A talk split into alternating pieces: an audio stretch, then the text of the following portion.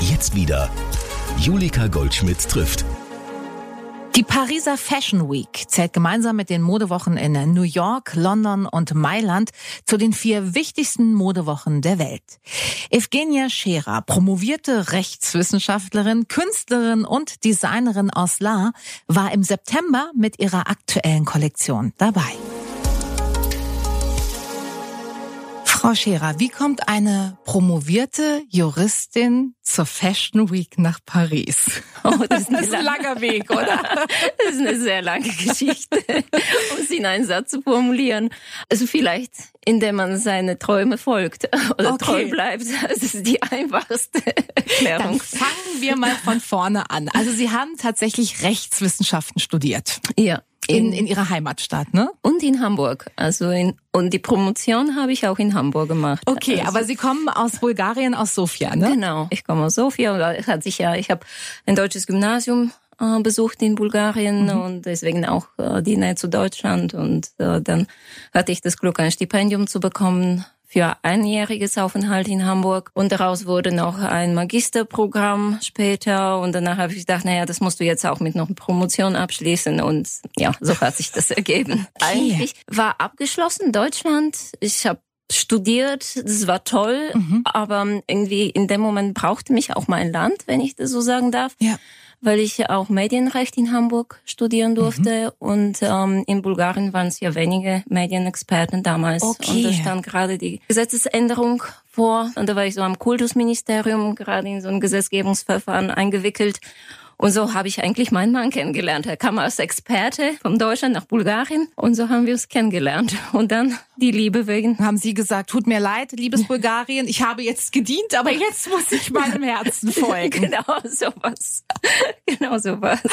Okay. Ja. In La haben Sie dann auch Ihren Traum verwirklicht und sind beruflich ganz neue Wege gegangen. Wir sind ja nach La umgezogen. Wir haben auch am Anfang auch in Freiburg gelebt. Mhm.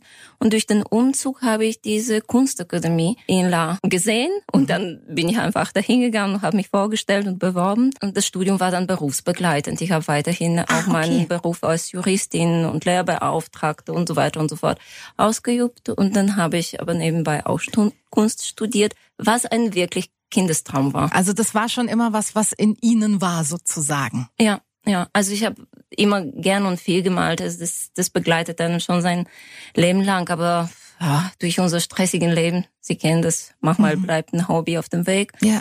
Und dann findet man aber danach doch ein bisschen mehr Zeit. Und ja, das kam durch das Studium. Weil ich hatte als Juristin viel mit kreativen Menschen zu tun. Durch meine Spezialisierung auf die Medien.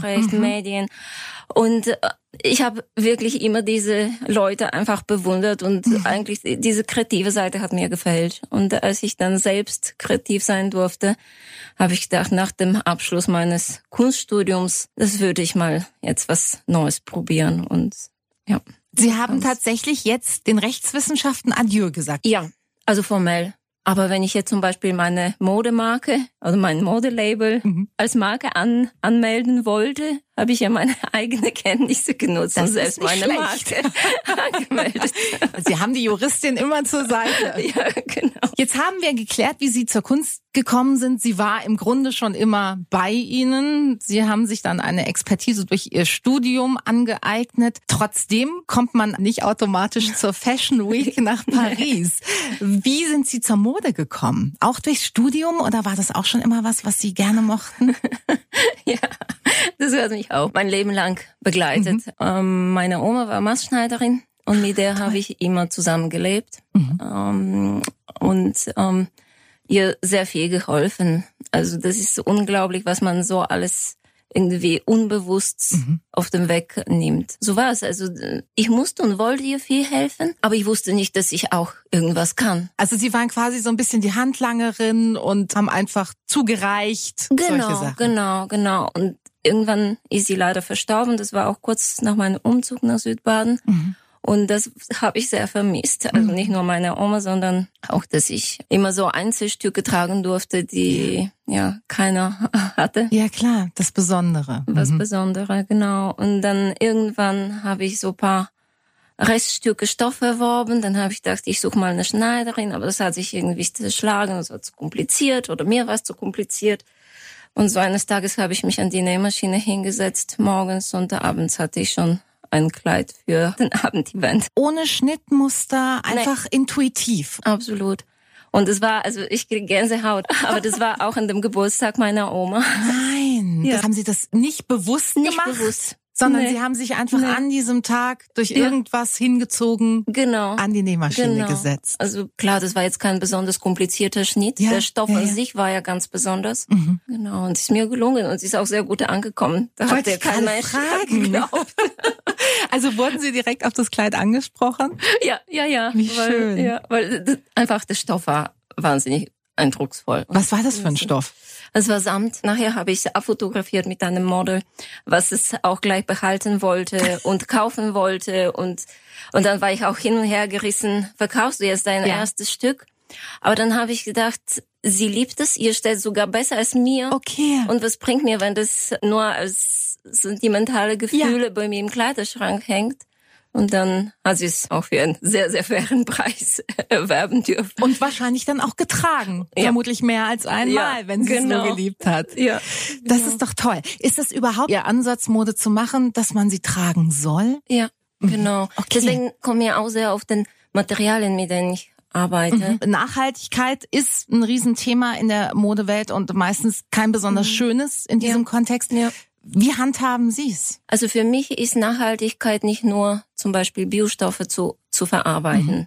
weil auch der Nachweis, dass ein Biostoff Biostoff ist, ist auch manchmal fragwürdig oder mhm. nicht Ressourcen schon hergestellt oder was weiß ich. Deswegen, das ist ein Ansatz. Aber ein anderer Ansatz, was mir sehr wichtig ist, Abfälle zu mhm. vermeiden, mhm. soweit es geht, auch durch die Schnitte. Und auch Abfälle zu nutzen, Abfälle in Anführungsstrichen. Ja, ja, ja. Aber es gibt so wunderbare Reststücke. Mhm. Also ich verarbeite jetzt auch in der neuen Kollektion, habe ich so Musterstücke von wirklich hochwertiger Haute Couture Spitze verarbeitet. Toll. Aber ja, bevor sie einfach dann lieber getragen werden. Also quasi Upcycling. Genau. Kommen wir nochmal zurück zur Fashion Week. Sie sind gerade zurückgekommen. Reden wir erstmal darüber, wie Sie hingekommen sind. Also, wie, wie, wie gelingt es, als Designerin zur Fashion Week zu kommen? Ja. Die Corona-Zeit war für niemandem schön. Ich hatte eine tolle Modenschau mit äh, Abschlussausstellung in Europapark 2020 äh, gemacht. Es war toll. Ich, es waren tolle Rückmeldungen mhm. und dann kam die Corona-Zeit. War das dann Ihre erste Kollektion? Das war meine erste. Kollektion, mhm. genau, mit Modenschau. Und kurz danach durfte ich in Freiburg mhm. bei einer internationalen äh, Show die zweite Kollektion äh, zu zeigen, mhm. die ich zwischenzeitlich gemacht hatte. Und dann war es Schluss. Aber mhm. dann habe ich irgendwie doch weitergearbeitet und gearbeitet. Und dann hatte ich eine dritte Kollektion äh, gemacht und eine vierte im November, als es wieder irgendwie alles zu war. Vielleicht das war auch der ausschlaggebende Punkt, was in diesem aufwendigen Werbungsverfahren Ausschlag gegeben hat, warum Sie mich dann ausgesucht haben. Dass Sie so dran geblieben sind ja, und, und weitergearbeitet haben. Und, ja, und ähm, ich nehme an, auch die künstlerische Leistung, aber es sind hunderte von Bewerbern, ja, die sich dann, an unabhängige Designer, die sich dann äh, bewerben mhm. Für diese Show und zum Schluss waren wir 14. Wahnsinn. Also, und das, ähm, ja, vermute ich mal.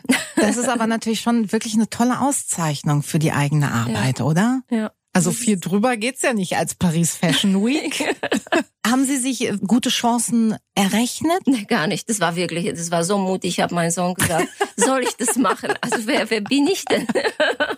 Und äh, dann habe ich es, glaube ich, gar nicht erzählt, dass ich, weil ich war mir überlegen, mache ich es, mache ich es nicht. Und dann habe ich es doch gemacht, aber niemand auch Freunde sowieso nicht erzählt und meine Familie auch nicht wirklich mal gesagt. nicht, weil sie so unsicher waren, ja, oder? Ja, und das, das habe ich wirklich, ja, so passiert es manchmal im Leben. Ne? Ende Januar hieß es I'm in. Das war natürlich ja, gleich ein Grund, richtig zu. Wie ist es dann äh, weitergegangen? Also haben Sie dann eine spezielle Kollektion für ja. die Fashion Week designt? Ja, ich habe gedacht, ja, was, was willst du zeigen? Also in der Modebranche kann man ja nicht mehr irgendjemand toppen. Mhm. Es ist wirklich, du musst das machen, was du mit Herz machst. Ja. Und was machst du mit Herz? Kunst und Mode. Okay. Also irgendwie musst du jetzt diesmal das wirklich ineinander verbinden. Dann habe ich gedacht, na gut, dann drucke ich mal meine Ölbilder. Mhm auf Seide, weil in diesen Ölbilder, also die befassen sich auch so mit diesem Harmonieverhältnis zwischen Mensch und Natur. Das ist der Wunsch, was ich mit diesen Bildern mhm. eigentlich ausdrucken möchte, dass der Mensch in Harmonie mit der mhm. Natur lebt und dass er diese wirklich Harmonie spürt in sich und trägt, weil äh, das, das hilft uns, wenn wir jetzt über Klimaschutz mhm. sprechen. Mhm. Also das müssen wir, diese Bedürfnis nach Harmonie müssen wir innen drin spüren. Konnten Sie dann zur Fashion Week bringen, was Sie wollten, wenn Sie vorher einfach wissen, das ist die Designerin, auf das können wir uns ungefähr einstellen? Oder gibt es dann wirklich Kriterien, an die ja. man sich halten muss? Also Ende April musste ich schon meine Kollektion, also, also zumindest die ersten Entwürfe und so weiter und so fort dem Artdirektor zeigen. Mhm der für das Gesamtshow von okay. diesen 14 verantwortlich ist. Aber da kam keine Rückmeldung im Sinne, das müssen Sie jetzt ändern okay. oder so, sondern ganz äh, positiv genau angenommen. Und äh, aber danach hat sich alles wieder nochmal viel verändert, weil ich war, das war ja kein vorgeschriebener Weg, wie ich das auf die Stoffe mache. Mhm. Und äh, mhm. da musste ich experimentieren. Genau, und der erste eigentliche Ende Juni hatte ich die wirkliche Seidenstoffe bei mir, die ich dann verarbeiten. Ich wollte gerade sagen, also besonders viel Zeit von Januar bis genau. September. Ist ja gar nicht. Nee. war es stressig? Das war stressig, ja. ja das glaube ich. Aber hat sich's gelohnt? Es hat sich gelohnt. Wie war es denn? Wie oh. war es denn auf der Fashion Week? Das, das war bombastisch. Ach, wie soll ich sagen? Es, man fühlt sich glücklich erstmal nur um einfach dabei zu sein. Ja. Also das, das selbst ist an sich was ganz Besonderes. Mhm. Uh, und dann ja kam die Show. Also das war das war schon stressig und hektisch, zumal ich die Woche, glaube ich, nachts nicht mehr als zwei drei Stunden Boah. geschlafen habe. Wow. Und es ging aber dann um die Show. Ja, klar. Na, es ist egal, wie man wie viel ja. man geschlafen ja. hat und wie viel man gearbeitet hat. Tunnelblick, dieses eine Ziel wahrscheinlich. Genau. Mhm. Und es und es es, hat, es geht nur um die fünf Minuten, die man für seine Show hat. Wahnsinn. Also dass man dann in diesen letzten Minuten dann die Hochleistung bringt. Und sind wirklich nur fünf Minuten, über die wir sprechen. Ähm, ja. Wahnsinn. Weil also fünf Minuten umziehen. Also mhm. das war, weil davor hatten die Models ja die, die, die Kleider von dem Designer davor. Ja, ja. Also wir, ich hatte fünf Minuten, sie umzuziehen. Wahnsinn. Und dann ging ja, die Show in rasantes Tempo, ja. Das, Na klar. Äh, also sie laufen dann einmal über den Laufsteg und dann nochmal in verschiedenen äh, ja. Formationen. Genau, erstmal einzeln, mhm. äh, zurück, dann und dann alle zusammen und zurück. Und wie viele Kleider durften Sie präsentieren? Acht.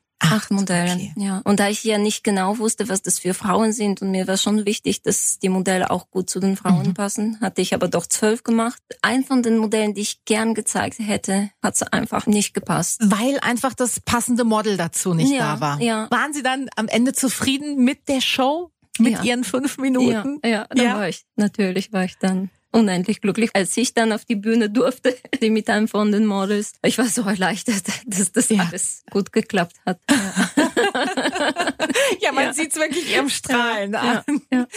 Ist das jetzt eine Auszeichnung bei der, bei der Fashion Week dabei gewesen zu sein in Paris, die Ihnen wirklich etwas bringen wird? Oder ist das einfach was, was Sie für sich ganz persönlich im Herzen tragen können? Oder beides im besten Fall? Sie haben es gesagt. Beides im besten Fall. Der Erfolg für mich jetzt ist, äh, das erlebt zu haben. Ja, klar. Das ist äh, mhm. äh, dieses Gefühl, doch da was Tolles präsentieren zu dürfen und äh, ich habe auch die strahlenden Gesichter der Models, der Presse gesehen. Also das ist schon für mich was ganz Besonderes. Haben Sie denn direkt Feedback bekommen in Paris? Und wenn ja, über welche Wege? Also äh, man bekommt ja Feedback vom Publikum mhm. und das war ein Riesenapplaus. Oh, wie schön. Ja, das, das war also das war der erste Feedback. Dann die Leute aus dem Publikum, die dann auch äh, zu mir gekommen sind und gesagt haben, wie toll sie das fanden, insbesondere die Stoffe. Äh, dann die anderen Designer, die backstage auch meine Stoffe anfassen wollten. Wirklich? ja, und gesagt haben, oh, das liebe ich. Dann die Models, die das hat man ja gesehen, gern die Kleider getragen haben. Mhm. Jetzt kommt's nach und nach auch die Presse Presseaufarbeitung. Also die Fotos sind in der Fachpresse veröffentlicht worden, Elle und Madame Figaro. Und das ist Natürlich, das sind ja unzählig viele Fotos, aber das ist schon, dass mal die Show da auch Fotos veröffentlicht hat. Das ist cool. Das ist cool. Ja, ohne jeden Zweifel.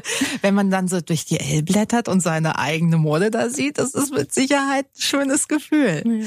Wie soll es denn im besten Fall jetzt weitergehen? Es ist kein vorgeschriebener Weg. Und ich bin Ihnen dankbar, auch die anderen Journalisten, die mir vor Tagen aus der Zeitung immer diese Frage stellen, mhm. weil klar, ich stelle mir selbst die Frage auch, aber durch ihre Fragen, die verschieden sind, komme ich doch irgendwie langsam auf den Gedanken, wie wäre jetzt eigentlich der nächste Schritt? Klar, Bestellungen habe ich ja schon für Einzelstücke. Ja. Also da, das würde ich auch gern behalten. Einzelstücke, mhm. Unikate, die sich dann nicht wiederholen. Aber das ist eine Mode, die sich nicht jeder leisten kann. Ja, so ein klar. Einzelstück zu haben, in Handarbeit angefertigt. Ja. Ähm, und davon wird man auch nicht reich. Also ich klar. will ja nicht reich werden, ich will nur meine Kunst irgendwie weitermachen ja. dürfen. Ja. Und deswegen habe ich jetzt auch überlegt, dass ich vielleicht zwei, drei von den Modellen, vielleicht auch in einer kleinen Serie, in einer kleinen Produktion mhm. gebe und dann versuchen auch nicht nur lokal und regional mhm. zu bleiben, sondern ein bisschen das auszuweiten. Wie geht man denn da vor? Also wie geht man denn in den Vertrieb? Also muss ich Ihnen ehrlich sagen, ich brauche einen Partner.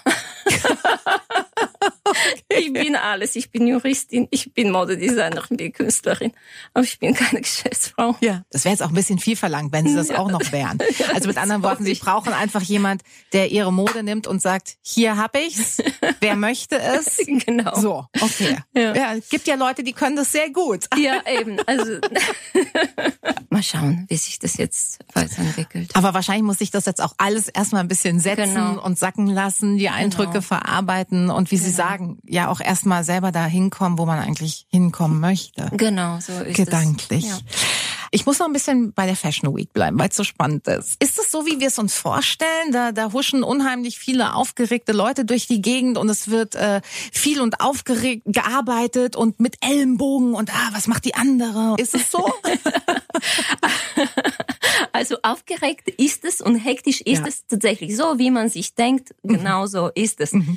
Was die anderen machen, hat man keine Zeit zu sehen. Das ist ja eigentlich ganz schön. ja. Also ich, ich kannte wirklich nicht die äh, die Arbeit von die Arbeiten von den anderen mhm. Designern, mhm. weil ich weder bei dem Fitting am Abend davor Zeit hatte, zu gucken, was brauchen sie an. Ich war ja. zu, zu sehr beschäftigt ja. mit meinem eigenen Fitting. Mhm. Ich habe die Sachen klar äh, hängen gesehen hinten ja. in, in, der Garderobe, aber da stellt man sich zu wenig vor. Man muss mhm. die, die Kleider angezogen sein. Mhm. Und deswegen weiß ich, dass nachdem meine Show vorbei war, ich habe mein Mann, der im Publikum stand, eine SMS geschickt und weil ich nicht wusste, wie die, wie die anderen waren, wie waren meine Kleider im Vergleich und habe ich ihm gefragt, habe ich's verbockt. Und was hat er geantwortet?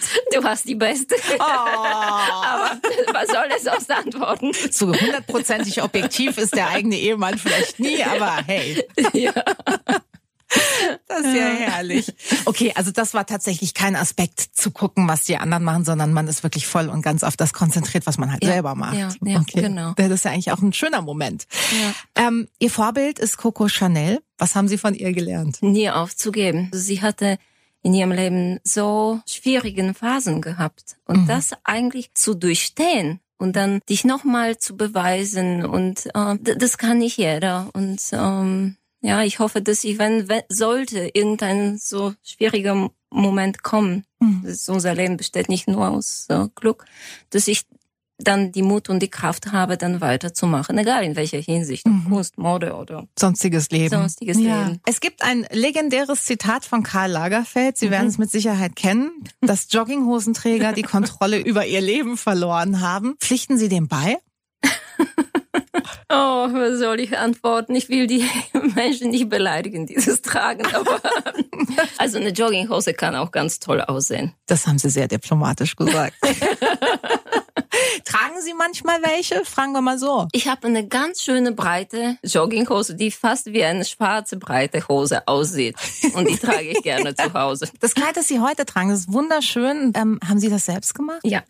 Tragen Sie meistens selbstgeschneidertes oder was findet man in Ihrem Schrank? Ja, seitdem ich das selbst mache, kann ich sagen, dass ich ausschließlich Wirklich? ja, meine Garderobe selbst kreiere. Also es, es erfordert viel Zeit. Ja, klar. Vielleicht habe ich nicht dann die Vielfalt, was andere Damen in ihrem Kleiderschrank haben, Mhm. aber ich trage es gerne und ähm, Das heißt, Sie können alles schneidern. Blusen, Hosen, Kleider, Röcke. ja. Die Mode bist du. Ist das der Brand von Ihrem Label tatsächlich? Warum? Genau. Also warum haben Sie sich dafür entschieden? Erstmal ist mir das ganz spontan eingefallen, dieser Satz, als ich meine erste Modenschau irgendwie einen Namen geben sollte Mhm. und dann standen wir unter Freunde und ich, ich wollte dann erzählen, was ich vorhabe mit, der, mit dieser Modenschau. Mhm. Und dann sagte ich, ja, die Mode bist du. Das ist eigentlich das, was ich vermitteln und sagen möchte mit dieser Modenschau damals, Mhm. äh, war, dass äh, die Mode ist nicht ein Kleidungsstück an sich, Mhm. sondern wird zur Mode, indem es von einem besonderen Mensch, Ja. wie jeder Mensch ist, getragen wird. Mhm. Mhm. Und dass äh, jeder sein eigener Modedesigner oder Creator ist. Ja. ja, das ist äh, und man denkt, als die Modelabels denken, die die ähm, ziehen die Leute an. Nein, die die Leute ziehen das an, was sie anziehen wollen.